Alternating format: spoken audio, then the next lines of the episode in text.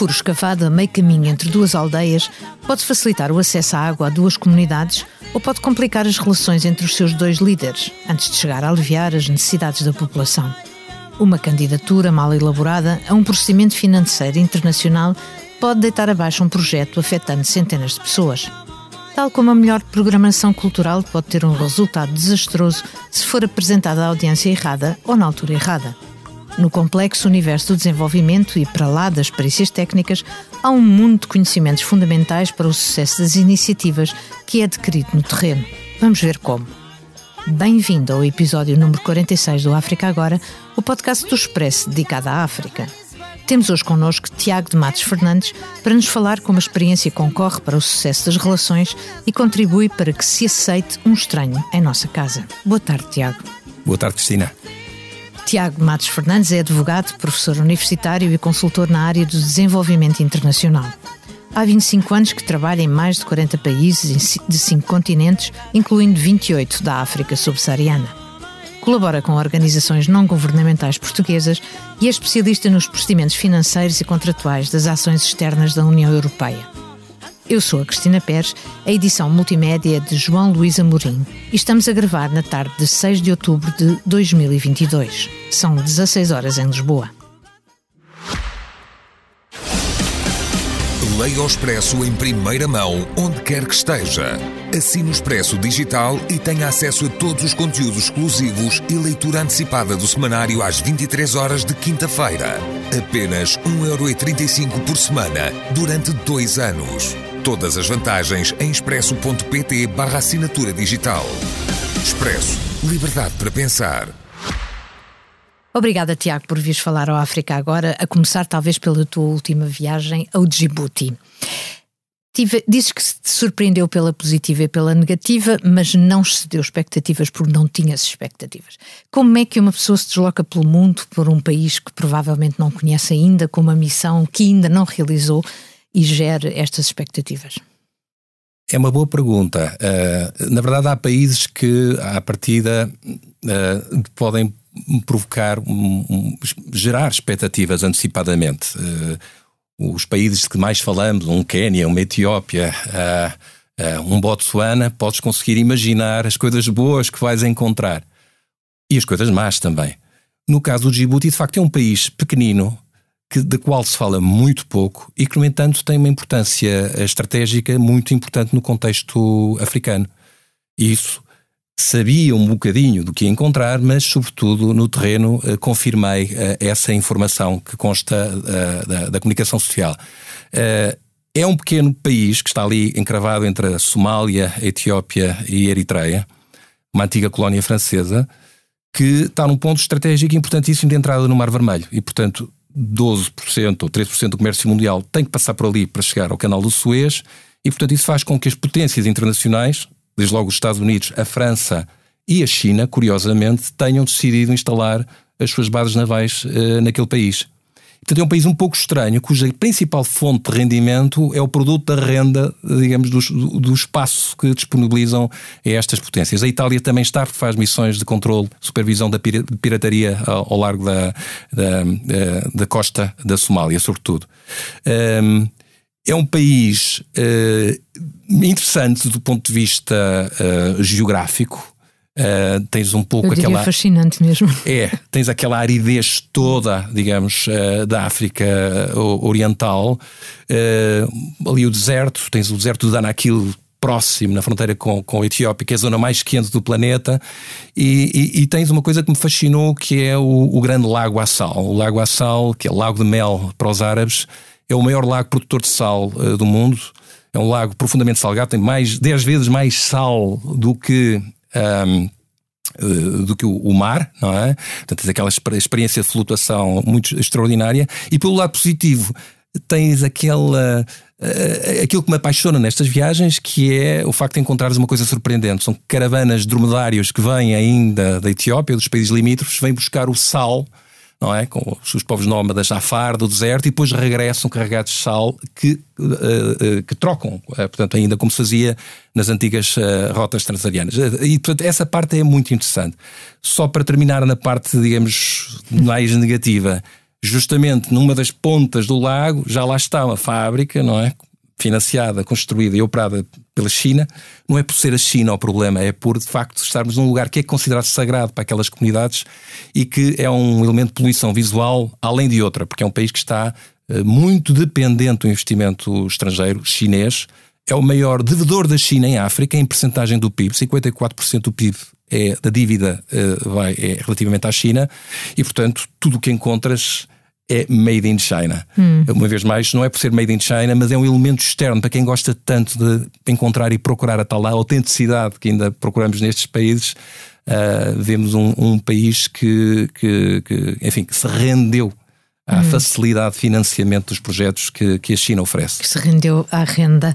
Um, uh, eh, Tiago, essa tua curiosidade, tu além da União Europeia, uh, foste, és uh, ocasionalmente consultor do Banco Mundial, OCDE, da CDAO, Comunidade das Caraíbas e Cooperação Portuguesa. Portanto, são imensos interlocutores. Ou tu és interlocutor em nome uh, destas instituições também. Um, a, a, minha pergunta é: Gostava que tu falasse um pouco o que é que para ti estas entidades têm em comum nesse diálogo que tu fazes com o outro. É uma, é uma boa pergunta, até porque há uma grande uh, diferença de abordagem entre estas grandes organizações internacionais e as ONGs com as quais também, também trabalho. Eu sou ali uma peça móvel, não é? Portanto, o, o, este mercado, que é uma verdadeira indústria do desenvolvimento, tem procura, tem oferta, tem dezenas, centenas de pessoas e de empresas a trabalhar, contam também com uma equipe, digamos, de consultores individuais, freelance, eh, como é, como é o meu caso, que são recrutados normalmente por empresas privadas que, por sua vez, trabalham para estas organizações internacionais, ou às vezes somos recrutados diretamente em projetos uh, específicos. Um, eu diria que aquilo que é mais interessante é, uh, em primeiro lugar, a oportunidade de trabalhar com eles diretamente. Portanto, eu trabalho sobretudo organizações como a CDAO ou os chamados ordenadores nacionais, os Ministérios das Finanças dos países que gerem os fundos internacionais, com locais. Portanto, isso é uma aprendizagem, é uma riqueza extraordinária. E a outra face da moeda é a confirmação de que todos os problemas que nós lidamos, quando temos que lidar com uma organização complexa, burocrática, uh, internacional ou nacional, se, se mantêm. Portanto, toda aquela morosidade de gestão e execução de projetos uh, é uma constante em todas estas organizações. No caso da União Europeia, por exemplo, demora-te dois anos, normalmente, a identificar, um, só para identificar e desenhar um projeto mais, eu diria, 4, 5 ou mais anos foram contrato de obras públicas a executá-lo, mais 2 anos para fechá-lo. E com isto chegamos facilmente a 10 anos de execução de um programa ou projeto que no final, ou às vezes mesmo no início, já está desatualizado, ou já, uhum. cujo orçamento já não está em ou, linha com. Ou, ou, que, na verdade, uh, corresponde à menor parte desse, desse tempo, desse período, não é? Exatamente, exatamente. Uhum. E portanto tens aqui lições que tens que, que, tens, que tens que aprender e uh, na forma como lidas tens de ter muita paciência, eles também. e eu diria que uh, às vezes temos uma ideia um pouco romântica do trabalhar numa organização internacional. A organização internacional basicamente gera fundos, lança concursos e monitoriza a execução que é feita por terceiros, normalmente empresas e ONGs. Portanto, aquele contacto, digamos, mais próximo do outro, com O maiúsculo, faz sobretudo pelas, pelas pelas ONGs e pelas comunidades e os profissionais que estão e que estão a trabalhar no terreno. Portanto, estamos um pouco a falar de representantes de representantes. Estamos a falar de representantes de representantes, que são universos completamente distintos, até em termos sociais, naturalmente. Nestas organizações, sobretudo uma CDAO, por exemplo, encontras a La Crème de La Crème, que é destas sociedades uh, africanas, muitas delas, muitas destas pessoas que fizeram, estudaram uh, nos Estados Unidos ou na Europa, com qualificações académicas extraordinárias, e algumas, eu devo dizer, tirando-lhes o chapéu, porque se decidiram regressar da vida confortável uh, onde, onde tinham para trabalhar uh, no terreno. Eu recordo, por exemplo, um dos comissários com quem trabalhei na CDAO era uma pessoa que, uh, depois do conflito da Nigéria, da, da Libéria, vivia num campo de refugiados, teve a oportunidade de estudar, qualificar-se e doutorar-se nos Estados Unidos e que voluntariamente decidiu voltar para, para trabalhar num contexto que já não era, se calhar, o seu. Portanto, também há um lado positivo, apesar de tudo, na, no, no, no, percurso destas pessoas. Ou seja, tem um pouco paralelo também contigo, ou seja, em 25 anos, de certeza absoluta que não estás a fazer exatamente o mesmo da mesma maneira. Não, de todo. Eu, eu, aliás, eu comecei, como tantos jovens começam, como voluntário da ONG, não é? Portanto, uma perspectiva muito basista, muito de contato com a população, muito de fazer coisas, arregaçar as mangas, trabalhar com as comunidades.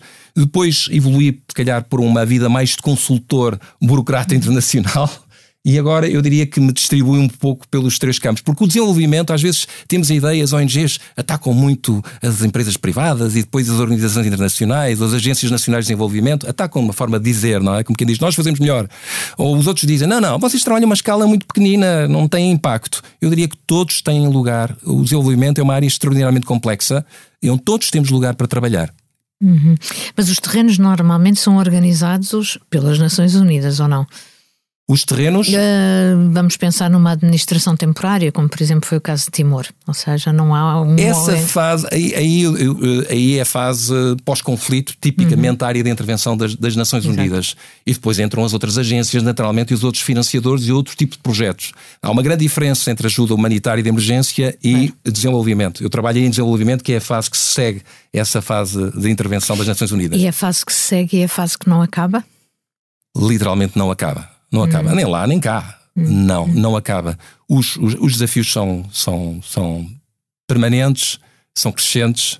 E apesar de se notar algumas melhorias, por exemplo, no final dos Objetivos de Desenvolvimento Milénio, percebeu-se que o número de pessoas que vivia abaixo de um dólar e meio por dia, etc., reduziu. Enfim, é uma vitória, mas é uma vitória de pirro face às necessidades todas que, que, que existem, sobretudo num mundo desigual. Vivemos, estamos numa situação de, de uma vertigem no sentido da desigualdade uh, naquele continente. Portanto, há crescimento, há, mas uma sociedade cada vez mais desigual. Hum. Há muitas críticas ao desenvolvimento e ao bloqueio que faz de mercados locais. Uh, é verdade? Pode-se generalizar? É verdade, mas não se pode generalizar, justamente. Olha, agora estou a trabalhar em dois projetos em que tenho as duas realidades. Uh, estou a trabalhar com o Fundo Fiduciário da Cooperação Portuguesa num projeto no Paraguai em que uh, metade da ajuda tem que ser necessariamente contratada a empresas portuguesas. Portanto, estamos a limitar o acesso a empresas paraguaias, que neste projeto especificamente nos daria muito jeito que fossem eles a executar. Portanto, é um exemplo daquilo que nós chamamos de ajuda ligada. Mas depois tens outros exemplos boas práticas, como é o caso da União Europeia, em que a ajuda está-se a tornar gradualmente desligada. Por exemplo, havia uma regra de origem que existia até há pouco tempo que dizia que só produtos made in União Europeia ou made in países da OCDE é que podiam ser comprados para, para os projetos. Hoje em dia isso desapareceu e, portanto, abrimos as fronteiras na aquisição dos produtos a uma série de fornecedores que não existia no passado. Portanto, isso é. Uh, tens os dois mundos. Hum. Tiago, tu tens certamente muitas histórias para contar. Eh, eu gostava de saber é como é que elas se tornam histórias. É quando terminam os projetos? É com a distância? Ou, é, acho... é, ou, é com a, ou é com a distância naturalmente que nós, eh, mundo ocidental, tem sempre desses cenários? Eu acho que é, é quase imediato, quer dizer, é, é como o fotógrafo, eu gosto muito de fotografia, que vê o ângulo certo e diz isto vai ser uma boa fotografia. Uh, as histórias é a mesma coisa. Uh, às vezes nos cenários mais inacreditáveis. Eu recordo na República Centro-Africana, que há uns anos atrás, era o presidente Bozizé, que ainda estava no governo, e iam-se anunciar os resultados das eleições uh, daquele ano. E, portanto, é um momento de enorme tensão nestes países, como podemos imaginar, e as ruas estavam desertas, mas eu tinha um tempo livre que queria aproveitar para conhecer a cidade. E então vou ao centro da cidade e uh, na praça principal, de repente, olho para um edifício e no edifício mais alto da cidade estava escrito em letras garrafais Moura e Gouveia. Moura e Gouveia vinham a saber do senhor Fernando Moura, que era um, um industrial de Tortozendo, Conselho da Covilhã, que nos anos 50 decidiu uh, uh, atirar-se, digamos, a, a, e trabalhar no Congo, o antigo Congo belga, e na província de Obanguichari, que era a antiga uh, colónia francesa que abrangia a República Centro-Africana. Foi o maior plantador de café para, para, de, de, que, que, se produzia na época e o maior banqueiro. Na altura eram casas de, digamos, de crédito de penhor, uhum. e portanto é uma figura querida que nunca me passaria pela cabeça que pudesse ser, ter apanhar uma boa história num contexto tão complicado como a República Centro-Africana. Uhum. E, e, outras histórias que não são boas? Não são histórias? Claro que sim, claro que sim. Um, por exemplo, no Ruanda.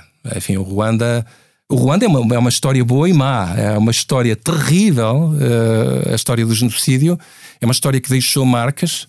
Eu recordo de, de, de, de ir ao, ver o memorial do, do, genocídio, que tem 250 mil corpos ali debaixo daquele, daquela, daquela lápide. Recordo de ir à igreja de Niamata, onde também houve um genocídio impressionante, uh, na zona mais a, a sul uh, de, Kigali e, e, e a nossa motorista de táxi tinha um ar muito sério. Era a única motorista de táxi tinha uma, história de vida terrível, porque os pais, a família toda tinha morrido num casamento uh, no início dos anos 90. Nós esquecemos que, na verdade, os conflitos começaram antes, de 94, não é? Uh, tinha perdido a, a, família toda e uma irmã, a única sobrevivente, obrigou a casar com um homem que era 20 ou 30 anos mais velha, que abusou dela, que fez dela gato sapato. E ela consegue, é uma história ao mesmo tempo bonita, que ela consegue emancipar-se, tira a carta de condução às escondidas, torna-se na primeira mulher e única data uh, taxista uh, da cidade. Mas aqui eu me, me, me, recordo perguntar, com uma ingenuidade parva, se ela era Tutsi ou era Hutu. Porque, como sabes, também havia Hutus eh, moderados que, que foram, infelizmente, morreram no, muitos no genocídio.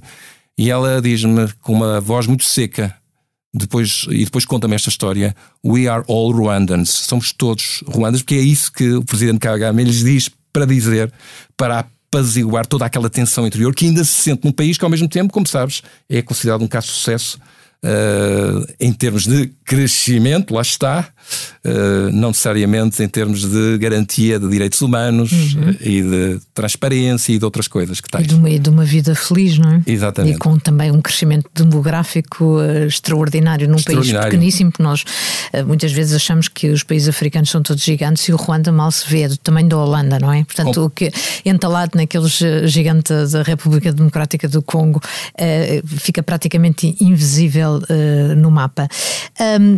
Tiago, o a desigualdade só tem crescido no mundo. Um, em África uh, nota-se, ou seja, temos que falar daquilo que se passa neste momento, não é? Disrupção das cadeias de distribuição de comida e secas uh, agudíssimas como a da Somália. Uh, isto não é o continente todo, mas a tendência para este tipo de acontecimentos vai mudar a face da, da, maneira de fazer comércio também.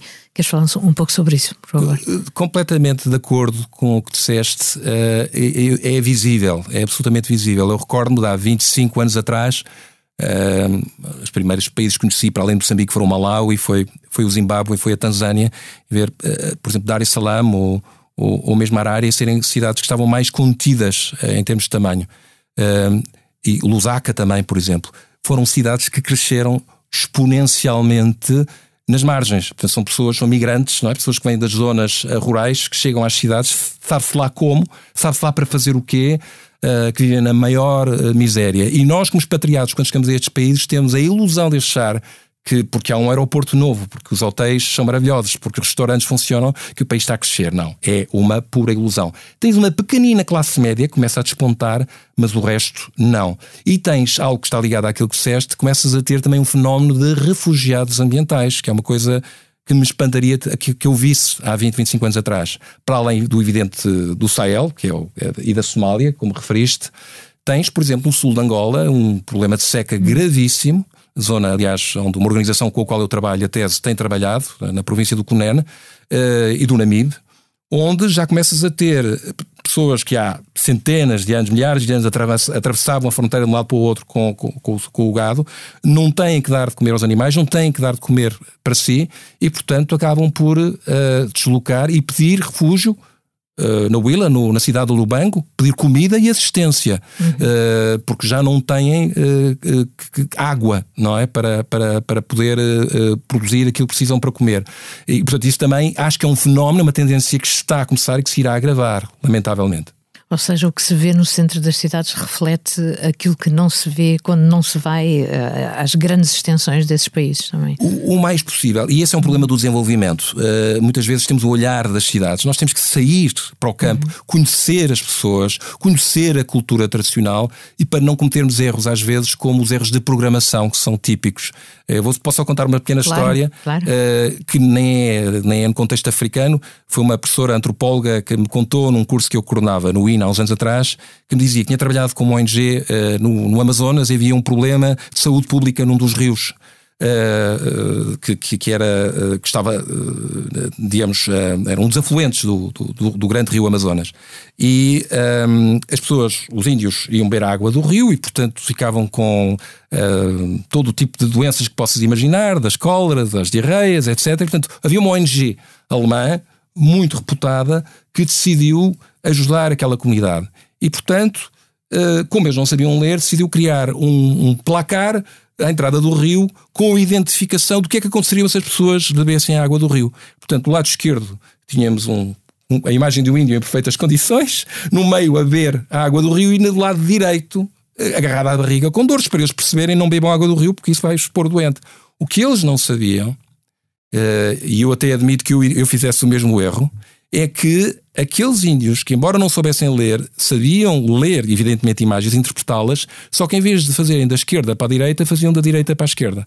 E, portanto, achavam que se estivessem doentes e bebessem água do, do rio, ficavam bem, não é? Portanto, estas histórias que se multiplicam por 500 são o dia a dia do desenvolvimento. Portanto, aquilo que, eu chamo, que se chama antropologia do desenvolvimento é, eh, é muito importante para compensar, às vezes, os excessos de boa vontade que nós temos e, sobretudo, os financiadores chegarem ao terreno. É esta a solução e é assim que vamos fazer. Portanto, esse lado cultural é muito importante. Foi um ótimo exemplo para a pergunta que eu já não te vou fazer, que era se nos entendemos melhor. Mas faço-te a última, porque estamos a chegar ao final do nosso tempo, uh, que é sempre a mesma no África Agora. Se pudesses partir uh, hoje para onde quisesses, sem restrições, para onde irias e porquê? Olha, é, é uma, é uma pergunta difícil, porque há sítios tão interessantes no mundo para visitar ou revisitar. Eu vou-te dar eh, aqui uma, uma resposta sobre um sítio onde já estive e adoraria visitar e é limitadíssima a entrada. É chamada Coreia do Norte da África, que é a Eritreia. A Eritreia Exatamente. está nos antípodas daquilo que nós podíamos achar um país uh, agradável, porque enfim, é um Estado ditatorial, como sabes, não é? Há muitos anos, 60% da administração pública passou pelos serviços secretos. As pessoas não podem sair do país ou sa saem Entre fogem. os 15 e os 65 anos. exatamente, então é um país terrível, mas ao mesmo tempo tem uma cultura que terá ficado congelada de muitos anos de guerra civil, primeiro com a Etiópia e depois fechadas as fronteiras ao exterior, que faz com que encontres um país num estado digamos, eh, muito próximo daquilo que seria provavelmente há 40, 50, 60 anos atrás. Designadamente a cidade capital, que é Asmara, que é uma cidade que eu voltaria lá amanhã para fotografar, que é uma joia, é património cultural da humanidade, que é a chamada Roma Africana, que foi uma criação de Mussolini, que dizia aos arquitetos modernistas nos anos 20 e 30 lá em Roma, dizia, ah, vocês estão a exagerar com os vossos projetos e a vossa ousadia, vão lá para a Eritreia e façam o que quiserem. Então eles fizeram obras que ainda estão lá extraordinárias e convido quem nos está a ouvir que vá ver as fotografias da Asmara, as obras do modernismo uh, italiano dos anos 20 e 30, e, e é um sítio muito, muito, muito bonito, com gente muito sofrida, muito bonita, que nos está sempre a perguntar pelo exterior como é que é lá fora. Parece que estão estão a pedir a alguém que comunique com o exterior, mas, eh, mas tirando isso, ou também por isso, é um país uh, muito bonito. Os árabes dizem que não devemos voltar a um lugar onde fomos felizes. Eu faço uma exceção no caso da Eritreia. Obrigada, Tiago. Uh, chegamos ao fim, voltaremos daqui a 15 dias. Além das plataformas de podcast, encontra-nos na homepage do site do Expresso, em expresso.pt.